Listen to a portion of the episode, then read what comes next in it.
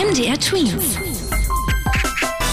Dein 90 Sekunden Corona-Update. In Sachsen können womöglich alle Grundschüler bald wieder zurück in den Unterricht und zwar ab dem 18. Mai. Das hat die zuständige Kultusministerin Piwarz gesagt. Auch die Kitas im Freistaat sollen ab übernächster Woche wieder uneingeschränkt für alle Kinder öffnen und die Mädchen und Jungen an den weiterführenden Schulen sollen dann auch zumindest zeitweise wieder in ihren Klassenzimmern unterrichtet werden. Natürlich das alles dann unter den strengen Auflagen und Corona-Regeln.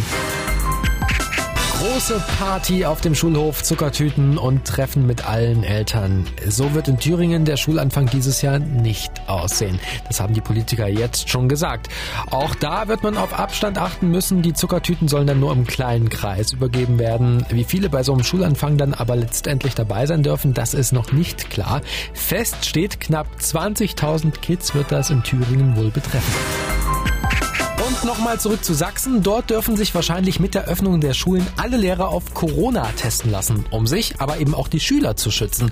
Ab Juni soll das funktionieren. Bezahlen müssen die Lehrer den Test aber nicht. Sollten allerdings die Krankenkassen die Kosten nicht übernehmen, will der Freistaat Sachsen das selbst bezahlen. Ein Corona-Test kann nämlich bis zu 300 Euro kosten.